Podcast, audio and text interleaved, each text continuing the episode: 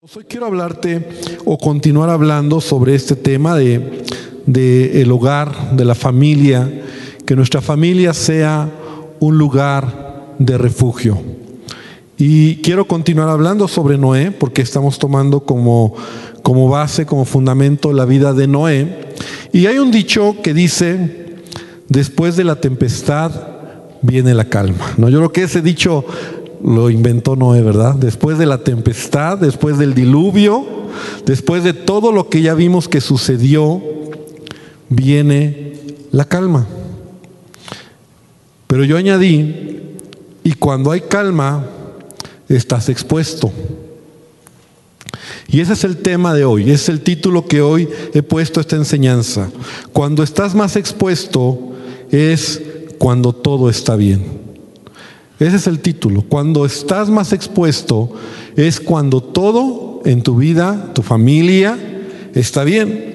Y todos pensamos, ¿verdad? Todos a veces soñamos y equivocadamente, hoy quiero decirte que aún yo haciendo este mensaje, porque yo también voy haciéndolo y voy entendiendo algunos puntos, todos pensamos que una vida padre sería una vida donde todos los retos se han vencido, ¿no? Donde todo está resuelto, donde ya lo único que me queda es pues disfrutar, ¿no? Descansar, echarme en la hamaca, ver buenas películas, disfrutar de la vida, ¿no? Como que a veces creemos, y yo lo personalmente lo confieso, pensamos que eso es ya lo, el punto el mejor momento de nuestra vida como seres humanos. Pero déjame decirte algo, ese es el momento más peligroso de un cristiano. Ese precisamente, el día en que tú te echas a descansar. Y ahorita voy a hablar de ello. No, no me refiero a, dormir o a que tengas tiempos de descanso, sino más bien cuando en tu vida espiritual, cuando tú crees que ya lo lograste, ya la hiciste, ya venciste al gigante, ya, pues ya hay muchas cosas que te tenían eh, preocupado, te tenían tenso, ¿no? Y, te echas a descansar porque ya lo has logrado. Y nunca debemos olvidar que la Biblia nos enseña que Satanás está como qué? Como león rugiente, buscando a quien devorar. Y él no descansa. Repite conmigo, Él no descansa. Toda una, una estructura diabólica, ¿verdad? Una estructura de, demonios que, encontramos, ¿verdad? De, espíritus que, que, no descansan para, para destruirnos, para llevarnos, para, para caer, para desviarnos. Y sabes qué? Eso le pasó a Noé. Eso le pasó a Noé. Después de tomar un gran reto, después ya hemos hablado, invirtió casi 100 años de su vida en un gran reto, ¿no? Construir el arca. Eh, en donde tuvo que obedecer instrucciones, en donde tuvo que creer, en donde tuvo que levantarse como, como hijo, incluso se menciona como un hombre que fue justo a los ojos de Dios y, pasó por el diluvio, metió a todos los animales al arca, eh, los cuidó durante los 40 días que, duró el diluvio, más todo el tiempo hasta que la tierra, el agua descendió. Eh, todo esto, ¿verdad? Sacó a los animales, todo el trabajo que Noé llevó a cabo terminó con bendición. De hecho, así lo dice la Biblia. Dios se agradó de su obediencia, Dios se agradó de su trabajo y Noé va a entrar en una nueva etapa en su vida. Va a entrar en una nueva etapa en su vida porque la Biblia nos enseña y vente conmigo o vamos a Génesis capítulo 9, 9 perdón, versículo 1 y versículo 2. Ya que pasó todo esto, ¿no? Entonces como que, como que un gran reto, como que grandes cosas que hace Noé. Entonces dice, bendijo Dios a Noé y a sus hijos o sea, nuevamente vemos la bendición de Dios sobre Noé, sus hijos, y les dijo, fructificad, multiplicaos, llenad la tierra, y el temor y el miedo de vosotros estarán sobre todo animal de la tierra, y sobre toda ave de los cielos, en todo lo que se mueve sobre la tierra, y en todos los peces del mar, en vuestra mano son entregados. Entonces Noé termina un gran reto, un gran reto con la bendición de Dios. Dios agradó de él. Entonces Dios le dice, ahora, pues en esta nueva etapa yo te voy a bendecir. Yo me imagino que Noé ahora va a disfrutar incluso a sus nietos, ¿no? Ya, porque dice la Biblia que ya los hijos de Noé, pues empezaron a tener a sus hijos, ¿no? A sus nietos, eh, a levantar su casa, porque acuérdate que él cuando sale del arca con los animales, pues no hay nada, todo, toda la humanidad había muerto, ellos son los que empiezan a repoblar toda la tierra, ¿no? Los hijos de Noé, una nueva generación, ¿no? de, de nada, no hay nada. Entonces Noé, pues tal vez empieza a levantar algo en algún lugar que le gustó su casa, a sembrar árboles, a sembrar eh, algunas algunos, eh, plantas, una vid, ¿no? De donde se saca el jugo de uva. Pero resulta que ahí ese, ese jugo de uva se fermentó y un día Noé se emborrachó. Noé se emborrachó, sí. La Biblia lo dice. Y mira lo que dice ahí en el versículo 20. Génesis 9:20. Después comenzó Noé a labrar la tierra, o sea, una nueva etapa, ¿no? Plantó una viña y bebió del vino y se embriagó. Y estaba descubierto en medio de su tienda. Y Cam, padre de Canaán, vio la desnudez de su padre y lo dijo a sus dos hermanos que estaban afuera.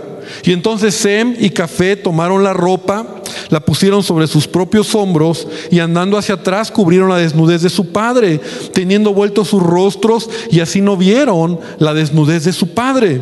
Y despertó Noé de su embriaguez, ¿no? Desde esa noche loca que tuvo y supo lo que le había hecho su hijo más joven y dijo, maldito sea Canaán, siervo de siervo será a sus hermanos. Y vamos a ir aprendiendo. Hoy quiero solamente ver un punto, vamos a ver algunos puntos muy interesantes, aún sobre la familia, aún te estamos hablando de la familia, pero eh, qué triste como, como lo que acabamos de leer.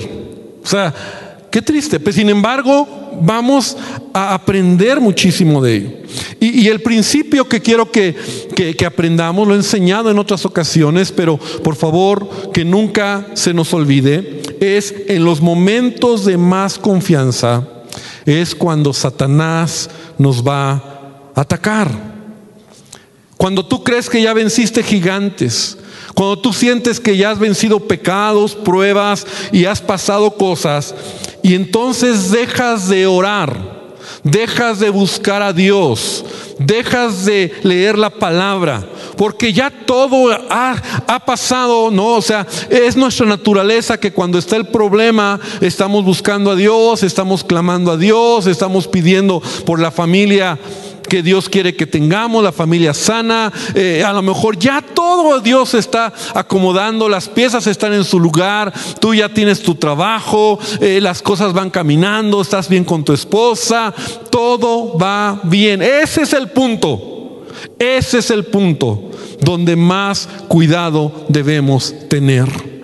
El punto donde tú subes un peldaño más en tu vida espiritual o en tu vida personal o en tu vida laboral o en tu negocio o en tus finanzas, en donde tú llegas a algo más, un sueño alcanzado. Y dices, wow, Señor, gracias por eso. Pero ahí es el momento donde tú debes de tener más cuidado. Entonces vemos cómo Noé descendió del arca, ¿no? Ya lo veíamos. Y, sabes qué? Cuando Noé desciende del arca con sus hijos para poblar el nuevo mundo, algo que no murió con el diluvio fue la maldad que había en ellos. Esto es importante. Porque a lo mejor alguna vez, si yo de más joven, me hacía un poco de crisis esta historia, ¿no? Como que es como Noé, si se, se habla de él tan, tan bien, y cómo Noé se emborrachó. Bueno, primero que nada entender que, que en ellos, tanto en Noé como en sus hijos y en todos nosotros, hay algo que se llama la naturaleza pecaminosa. De hecho, es interesante que aquí en el capítulo 9 de Génesis es la primera vez o sea, es el primer pecado después del diluvio. O sea, después de, que empieza la, nueva o la humanidad ¿no? a poblarse el mundo, es el primer pecado que se menciona, el de Noé. Es interesante porque Dios nos quiere enseñar algo, que no hay justo ni aún uno. O sea, la naturaleza pecaminosa está ahí. Noé, oh, todos murieron y aunque cruzaron este, este, este momento, eso estaba ahí. También en la Biblia es la primera vez que se habla del vino. Es interesante, Génesis 9 es la primera vez que se habla del vino como, como una bebida y se asocia con, con la embriaguez o lo que para nosotros diríamos la borrachera, ¿no? el emborracharse. Y eso lo vamos a ir tratando. Pero esto nos habla, nos habla de entender, reconocer que no importa que tan espiritual nos sintamos, si nos descuidamos, nos vamos a caer. Por eso Pablo dice, el que piensa estar firme, que mire que no caiga. Porque nadie puede creer que ya llegó. Y la razón es esta. Dentro de nosotros, en mi vida, en tu vida, está esa naturaleza pecaminosa, que así le decimos, así le llamamos, la inclinación a hacer lo malo. El apóstol Pablo lo dice de esta manera en Romanos 7, versículo 14 y versículo 15. Dice, porque sabemos que la ley es espiritual, mas yo soy carnal, vendido al pecado, porque lo que hago no lo entiendo, pues no hago lo que quiero, sino lo que aborrezco, eso hago. Entonces Pablo nos está enseñando ¿Cuáles son, cuál es la condición de, de, todo ser humano? No importa, o sea, somos hijos de Dios, hemos sido salvos, pero nuestra condición es tener una naturaleza inclinada a hacer lo malo. Esa es nuestra naturaleza. Y Pablo lo dice de esta manera. O sea, yo quiero hacer el bien, yo sé lo que está bien, pero dentro de mí hay algo, que es mi naturaleza, que me inclina y si me descuido, voy a hacer lo que no quiero hacer. Porque sé que no está bien. Pero si me descuido, lo voy a hacer. Entonces, dice Pablo, ahí Romanos 7 es muy interesante, luego léelo en tu casa, que al final dice, ¿qué hago? ¿Verdad? Miserable de mí, ¿quién me librará de este cuerpo? Porque se da cuenta y reconoce que, que todos estamos en esa lucha. Noé también, todos. Entonces las grandes caídas en la vida del cristiano son por el exceso de confianza en sí mismo. O sea, es aquel creyente que dice, a mí no me va a pasar.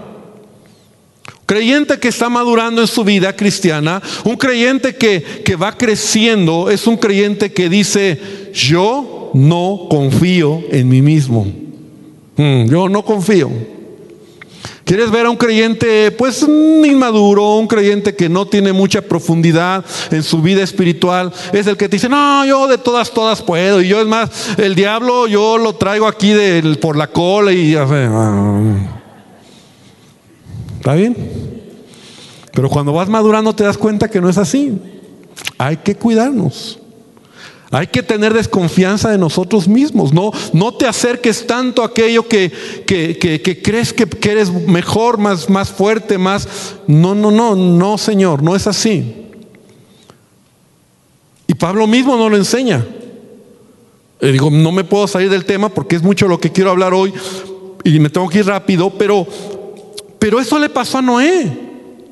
O sea, no era un hombre justo, era un hombre agradable a los ojos de Dios, era un hombre obediente, era un hombre de fe, todo eso hemos hablado, pero Noé se descuidó. Se descuidó. Porque ¿por qué pasó? Se descuidó. Porque en él hay una naturaleza inclinada a hacer lo malo, como cualquiera de nosotros. Exceso de confianza, momento en donde a veces tú pareces todo, te sientes todo está bien y te descuidas y eso sucede cuando todo está bien, cuando hay estabilidad, cuando tienes un poquito de, de, mm, ¿cómo diré? De, solvencia en tu vida eh, económica, familiar, tus hijos, todo lo tienes controlado, entonces empieza a descuidar tu vida espiritual. Dejas de orar, dejas de venir a la iglesia, dejas de, de leer la Biblia. Y esos son los momentos más peligrosos. ¿Te acuerdas de David? Del rey David. E, este hombre que, le pasó lo mismo, un guerrero, mató gigantes eh, conforme al corazón de Dios, eh, eh, un hombre que, que tenía, ¿verdad? Toda la fe y la confianza en el Señor. Dios mismo habla bien de David. ¿Y qué le pasó? En segundo de Samuel capítulo 11 versículo 1 dice que en el tiempo en que los reyes salen a la guerra, en el tiempo, esto es muy interesante, en el tiempo en que los reyes salen a la guerra, David se quedó a descansar. Así lo dice, ¿verdad? David envió a Joab y con él a sus siervos y a todo Israel. Y bueno, todo su ejército, que era un tremendo ejército, destruyeron a los amonitas, sitiaron en Rabá. Pero David se quedó en Jerusalén a echarla tranquila, ¿no? y dice que en un día, al caer la tarde, al caer, ¿qué dice? La tarde, se levantó de su lecho, o sea, se quedó descansando. Todo está bien. En el momento más alto de, su gloria, todo está en control. Ya no tengo que ir a la guerra. ¿Para qué voy si con los que con, con, mis, con mi ejército puedo vencer? No tengo que hacer mucho. Dios me ama, está conmigo. La prueba de que está conmigo es todo esto, no toda la gloria que tiene. Está tranquilo. Pero un día en ese descuido se levanta de su lecho, paseando sobre el terrado, vio desde el terrado una mujer que se estaba bañando, la cual era muy hermosa. Y todos conocemos la historia, la caída de David. ¿Por qué? Porque se descuidó.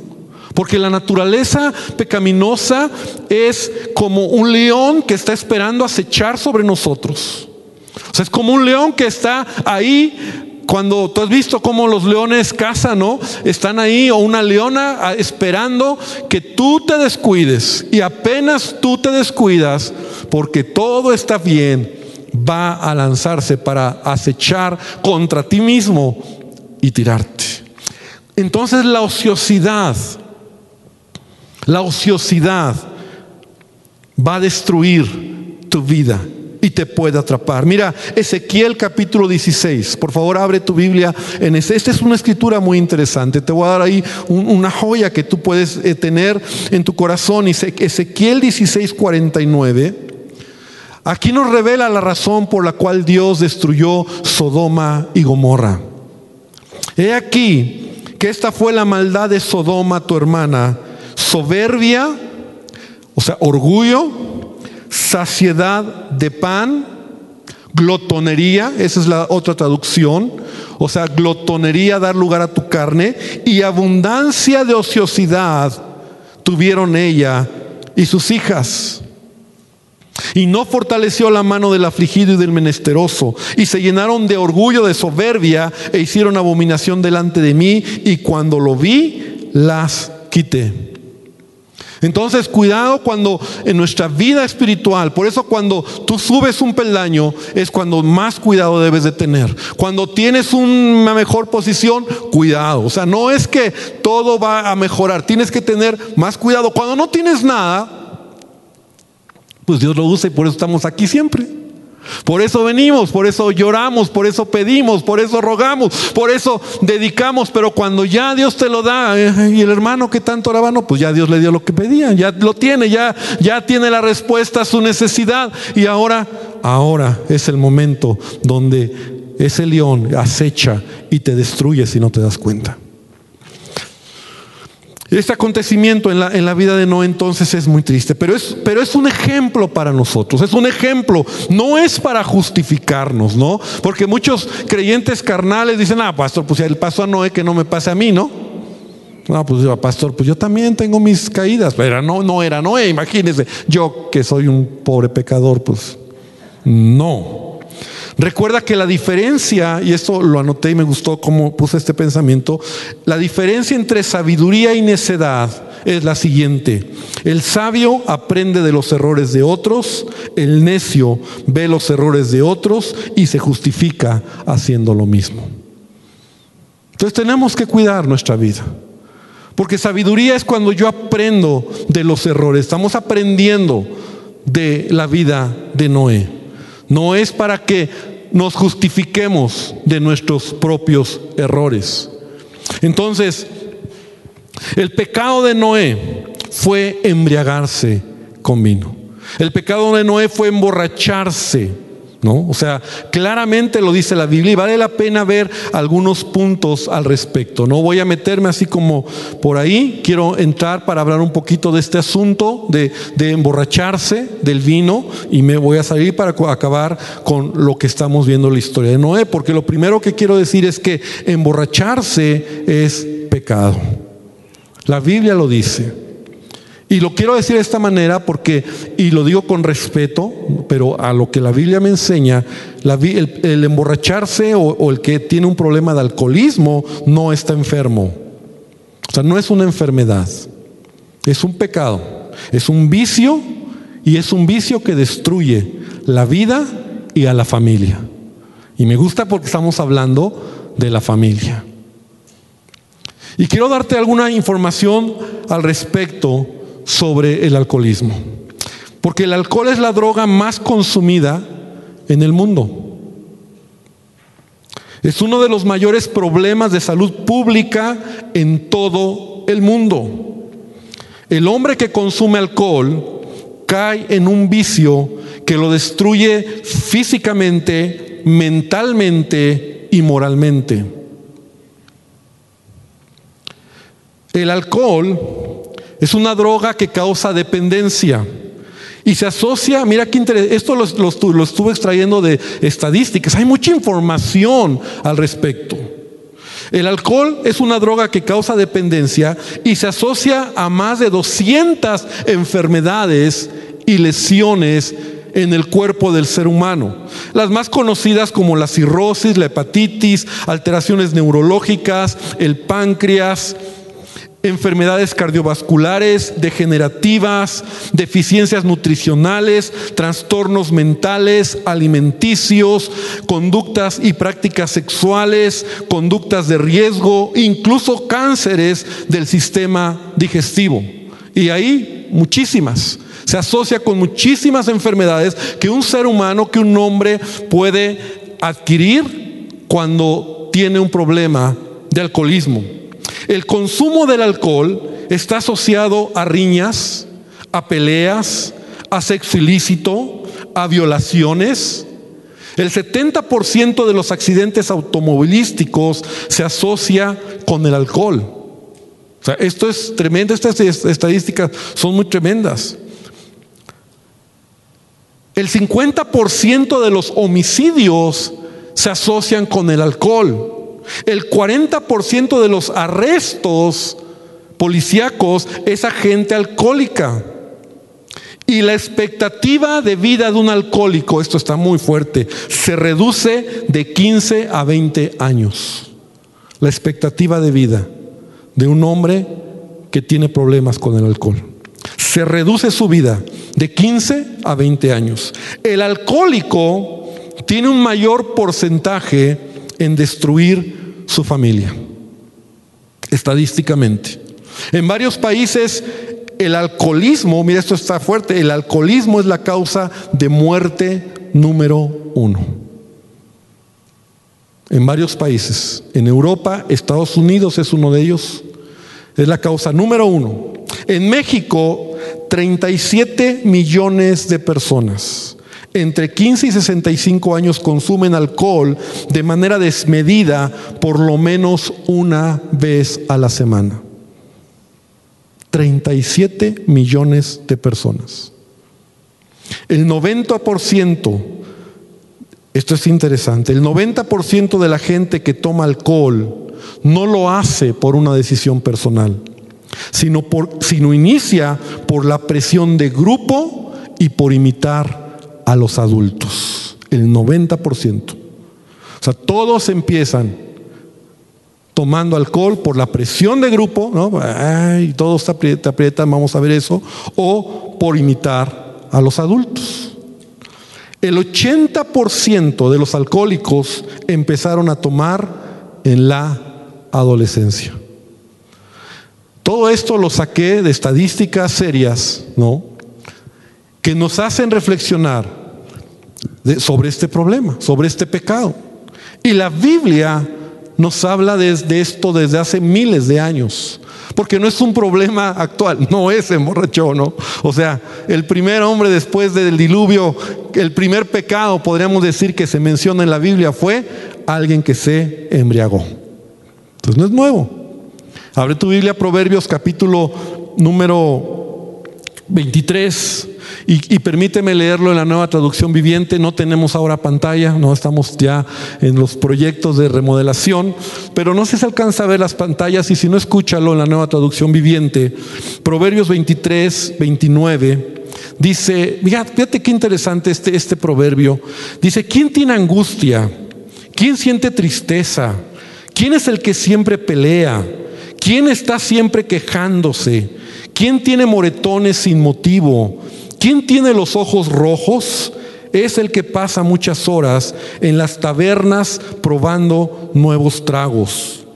No te fijes en lo rojo que es el vino, ni en cómo burbujea en la copa, ni en lo suave que se desliza, pues al final muerde como serpiente venenosa, pica como una víbora tendrás alucinaciones y dirás disparates, te, te, tambalearás como un marinero en alta mar, aferrado a un mastil que se mueve. Y entonces dirás, me golpearon, pero no lo sentí. Ni siquiera me di cuenta cuando me dieron la paliza. ¿Cuándo despertaré para ir en busca de otro trago? Tan claro, tan descriptivo Salomón lo escribió miles de años porque es el mismo efecto que hace el alcohol, ¿verdad? O la bebida fermentada, como en este caso fue eh, la uva que, que tomó Noé, que al final te va a emborrachar. Y es interesante cómo el mundo nos presenta esta situación a través de los ojos. De hecho, aquí leíamos en Proverbios, dice, no te fijes en el rojo, en, en lo rojo que es el vino, o sea, porque el alcohol, eh, eh, el, alcoholismo o, el iniciar en ello, inicia por lo que tú ves, ¿no? Por eso, por eso esto no es nuevo, pero los, los mercadólogos y todos los que hacen anuncios comerciales, ¿cómo nos presentan la bebida? O sea, ¿cómo, ¿cómo, están los anuncios hechos, verdad? Gente tomando bebidas, cualquier clase de bebida, cerveza. Piensa conmigo, son, son pequeños anuncios de gente feliz, ¿no? Jóvenes galanes, jovencitas súper guapas, disfrutando la bebida, todos felices, tranquilos, ambientes padres. Pero yo te pregunto, ¿es así la realidad? Esa es la felicidad, la alegría, la amistad, todo lo que te da el de estar en un ambiente, cuando tú vas a una taberna, cuando tú vas a un lugar donde hay alcohol. Así es la cosa. Pero te lo presentan como si fuera, ¿no? Y hasta se revienta así como y, el líquido y el brandy y el tequila y hasta se te hace agua a la boca, ¿no? Con hielito y todo eso. Pero no es así. Hace poco vimos la tragedia que sucedió en el estadio Querétaro, ¿no?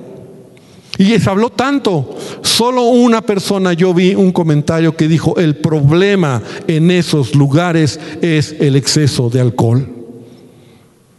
Le llaman a los estadios, a los lugares donde va la gente. Y yo sé que tú puedes ir y no está mal, pero le llaman las cantinas más grandes de México. Porque ¿quién está auspiciando esos partidos? ¿Quién está detrás de todo eso? Las grandes empresas de alcohol. Y entonces, mira lo que dice Isaías 5:11. Isaías 5, 11 y 12. Y también lo voy a leer en la nueva traducción viviente. Qué aflicción para los que se levantan temprano por la mañana en busca de un trago de alcohol y pasan largas noches bebiendo vino hasta tener una fuerte borrachera. Proveen vino y música, hermosa para sus grandes fiestas, lira y arpa, pandereta y flauta, pero nunca piensan en el Señor ni se dan cuenta de lo que Él hace. Esto parece que lo escribimos apenas ayer. Esto parece que es lo que sucede en el día a día. Pero es, es que no ha cambiado. Es que es lo mismo. Es que la naturaleza del hombre, ¿verdad? Es así. Y Dios dice, qué aflicción, qué dolor, qué, qué, tristeza para esa persona que se mete, ¿verdad? Que se, se involucra en ese, en ese vicio. Porque el que se emborracha, el que se emborracha abre una puerta en su vida. Y, y son puertas que abrimos en donde cuando tú empiezas a tomar, claro que el alcohol empieza a hacer un trabajo en tu cuerpo físico, ¿no? Donde empieza a controlarte, pero esa persona empieza a comportarse como nunca lo ha hecho.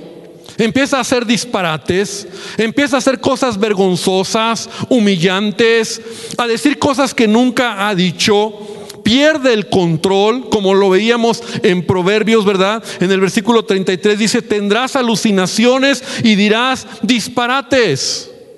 Porque el que es alcohólico, el que tiene problemas o el que toma, el se emborracha, empieza a actuar de manera eh, eh, vergonzosa, pierde el control y, su vida, sus acciones, eh, hace lo que no podía hacer o no hace normal. Y eso lo hemos visto, o a lo mejor lo hemos vivido. Y eso fue lo que le pasó a Noé. Porque aún dice que Noé se quitó la ropa, o al menos dice que se quedó desnudo, acabó tirado, desnudo. O sea, imagínate la fiesta y las cosas que hizo Noé, las alucinaciones y las. Porque al final acabó mal, acabó tirado, acabó ahí, y porque uno de sus hijos lo vio desnudo, sin ropa. Porque eso es lo que te hace cuando tú tomas alcohol.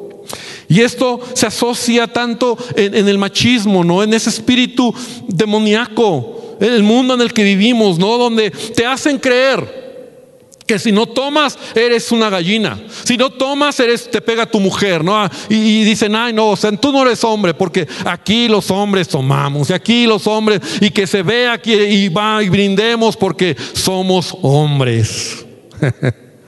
Y mira lo que dice la Biblia. Isaías 5, ahí mismo, en el versículo 22, Isaías 5, 22. Hay de los que son valientes para beber vino, hombres fuertes para mezclar bebida. Lo mismo. Hay de aquellos que se sienten más hombres, más fuertes, más... No es así. Es más hombre el que dice no a la bebida. Es más hombre el que tiene dominio propio. Es más hombre el que hace la voluntad de Dios que se junta con todo lo que el mundo hace. Pero la sociedad, el mundo nos hace creer que así tiene que ser y por eso los jovencitos, los adolescentes empiezan a entrar. Acuérdate, a lo mejor estoy hablando a un, auditorio o, en tu casa que a lo mejor la primera vez que tú hiciste algo incorrecto, fumaste un cigarro, bebiste una bebida, una droga, viste pornografía, hiciste algo ilícito, fue por la presión que alguien te dijo, si no lo haces tú eres una marica, si no lo haces entonces, y tú, ah, pues, pues, para que no diga nada. Pero obviamente eso no es lo que la palabra de Dios nos enseña. El alcohol es destructivo. Por eso debemos cuidarnos de caer en semejante, en semejante vicio. Y Jesús puede romper eso en nuestras vidas. Ahora, muchos dicen, bueno, pastor, ok, a ver, pastor, vamos a ponernos de acuerdo. Ok, emborracharse es pecado, pero tomar no es pecado, ¿verdad? Y a muchos se les alumbran los ojitos y dicen, oh, que no sea pecado. Así, emborracharse es pecado, pero, pero tomar pues no es pecado, pastor. No, la Biblia no dice que el tomarnos, Timoteo le decía a Pablo, toma vino por causa de tu estómago y, y estoy de acuerdo. La Biblia nos enseña que emborracharse es pecado. Pero yo te digo algo, no creas que eres muy fuerte. Porque así empezaron hoy todos los que no pueden dejar la bebida. Está bien, no es pecado, claro, y no te voy a condenar, ni Dios te condena, ni tu conciencia se tendría que condenar, aunque si para ti lo es, por favor, no tomes nada. Y eso sí es importante cuidar si decía Pablo, ¿verdad? Si lo que yo como le es ocasión de caer a mi hermano, entonces no lo voy a comer por amor a mi hermano, porque él siendo débil puede caer o puede ser contristado al verme a mí que yo estoy en la mesa comiendo carne de la mesa de los ídolos. Pablo dice, yo no tengo problema, pero yo no, lo, yo no vivo para mí, yo vivo para Cristo y el principio es el amor. Ahora yo te digo una cosa, es conforme a tu conciencia. Yo crecí en mi hogar, mi papá me enseñó que, que, no podía. Es más, mi papá, yo, él nunca ha tomado una gota de alcohol, porque para él es pecado. Es una convicción personal. Y nunca, ¿eh? nunca en ningún lado en las fiestas, así que hasta la sidrita y bones y todos esos que son levecitos, nada. Porque él es una decisión que tomó. Yo, me, yo he visto el otro extremo, ¿no? Ah, incluso pastores, ¿no? Reuniones de pastores, ¿no? Así como que bien maduros y en la mesa cervezas y dices, no te pases. No, pues que no es pecado tomar. Pecado emborracharse, hermano, pero nosotros somos siervos de Jesucristo y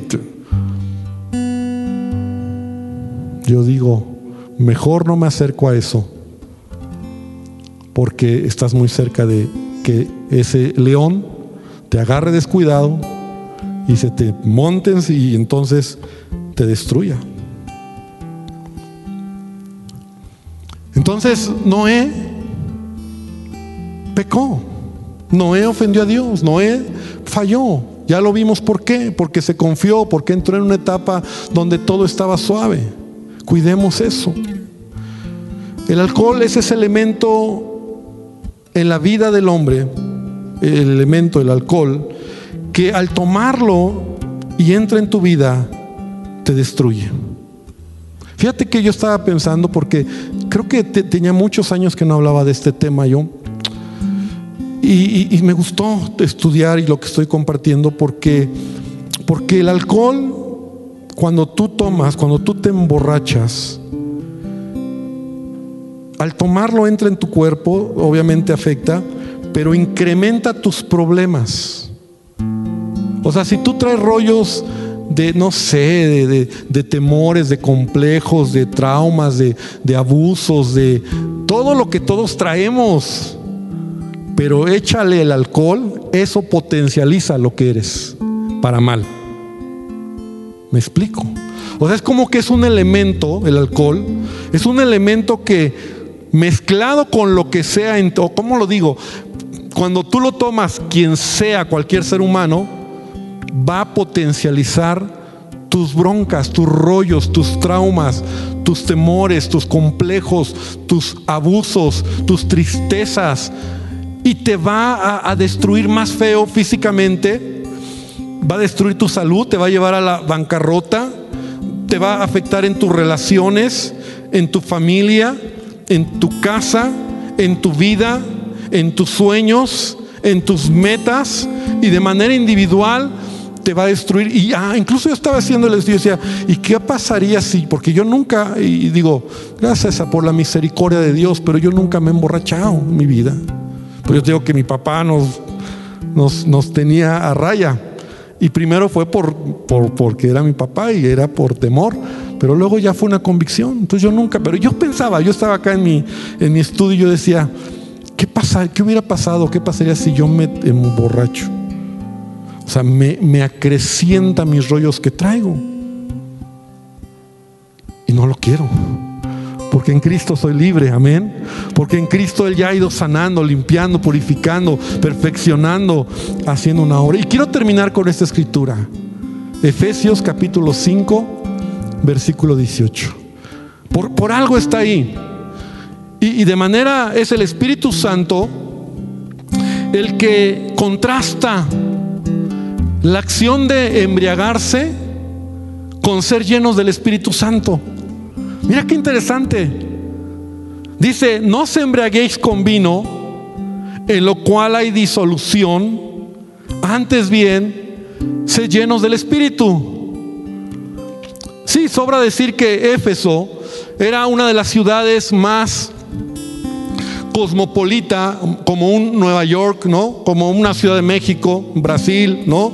O sea, donde el pecado abundaba y donde el alcoholismo, ¿no? El emborracharse, el embriagarse, eh, las orgías, las disoluciones, ¿no? Que esta palabra, vivir una vida disoluta, ¿no? Perdida, con libertinaje, en desenfreno, en orgías, todo eso existía. Y los creyentes como nosotros, ¿verdad? Venimos a Cristo de, esa, de ese pasado, de, donde pues, es un relajo, ¿no? Todo el desenfreno y en Cristo tu vida cambia y, tu vida, pero el que haya cambiado no quiere decir que no está esa prueba o esa tentación.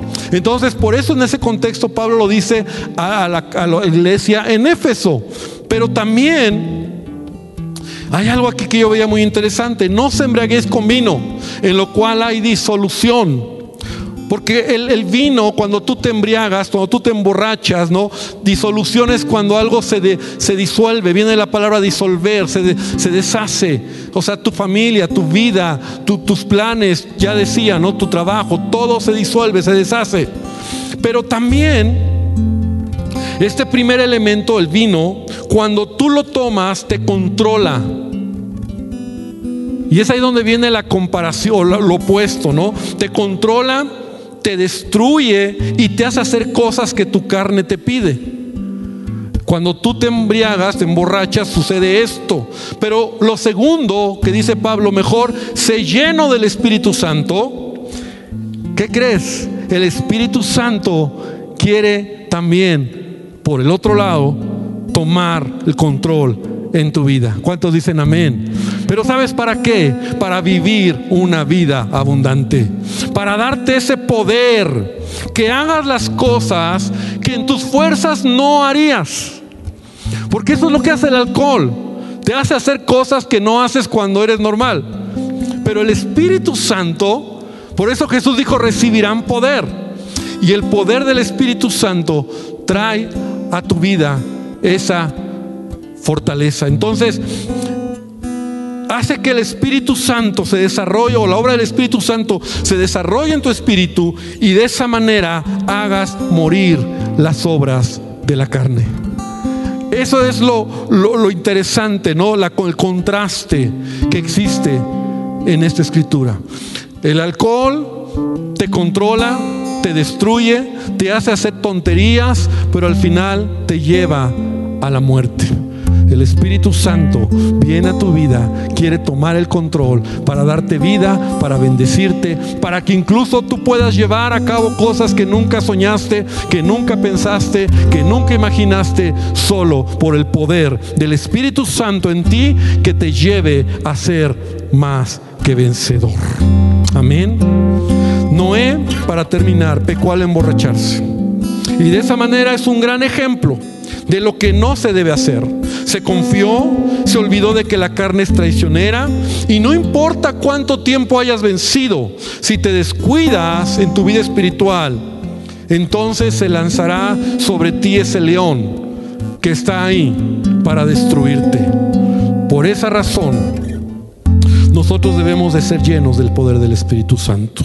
Y dice Romanos 13:13, 13, ya que nosotros pertenecemos al día, la nueva traducción viviente, ya que nosotros pertenecemos al día, vivamos con decencia a la vista de todos. No participen en la oscuridad de las fiestas desenfrenadas y de las borracheras, ni vivan en promiscuidad sexual e inmoralidad, ni se metan en peleas, ni tengan envidia, más bien vístanse con la presencia del Señor Jesucristo y no se permitan pensar en formas de complacer los malos deseos. Amén. Vamos a terminar hoy. Vamos a orar hoy. Quiero invitarte a que cierres tus ojos. Y cuando tú entraste, nos entregaron los elementos. Y yo quiero hoy terminar tomando la cena del Señor. Y vamos a tomar aquí, es el jugo de uva Si alguien necesita, levante su mano y con confianza nuestros hermanos edecanes se acercarán a ti. Y vamos hoy a terminar orando. ¿Te parece que hoy le digamos, Señor, necesito de tu Espíritu Santo? Necesito de tu presencia. Y hoy queremos, Señor, tomar estos elementos, Padre, que nos recuerdan tu muerte, lo que tú hiciste por nosotros, porque aún podemos recordar las palabras de Pablo cuando él dice, esto erais algunos de ustedes. Esto eras tú, pero ahora ya has sido lavado, ya has sido perdonado, ya has sido justificado por la sangre de Jesucristo. Y ya no hay nadie más que te condene, ya no hay nadie más que traiga sobre tu vida juicio. Y aun si hoy estoy hablando a alguien que está luchando con este problema, esta palabra es para animarte, es para decirte el Espíritu Santo, el poder de Dios está ahí para que tú tomes de Él, de la gracia, del poder, seas lleno de Él y puedas romper esta atadura en el nombre de Jesucristo. Puedas quebrar cualquier droga, cualquier vicio, cualquier atadura en el nombre de Jesús. Y Señor, te pido que tú santifiques este pan, este vino. Son un símbolo de lo que tú hiciste en la cruz y aún al probarlo, al participar hoy como iglesia, Señor, te pido que tú nos bendigas, que tu presencia esté con nosotros esta, esta noche. Derrama de tu poder y Dios, tu palabra nos enseña todas las veces que comieres este pan y bebieres esta copa, la muerte del Señor anunciáis hasta que Él venga. Vamos a participar de la cena del Señor. Puedes tomar el pan, puedes participar de Él y darle gracias al Señor.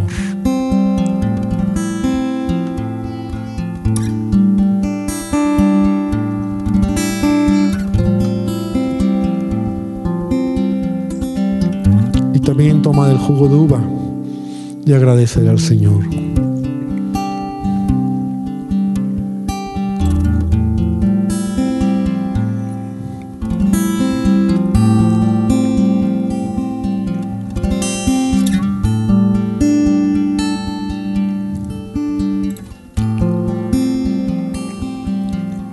Gracias Padre.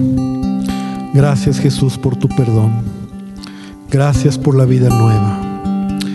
Gracias Señor porque nos rescataste. Gracias Señor porque aún nos amas. Y que recordemos siempre esta palabra. Que no nos descuidemos. Que no pensemos que todo está bien y en ese momento nos olvidemos, descuidemos nuestra vida espiritual. Que siempre estemos alertas. Que siempre estemos cerca de ti, Dios. Y podamos ser sabios aprendiendo del ejemplo que en este caso hoy lo hemos aprendido de la vida de Noé, Padre. En el nombre de Jesús, amén y amén. Que Dios les bendiga, hermanos. Un fuerte aplauso a nuestro Dios y voy a dar lugar a Sharon y a Chucho.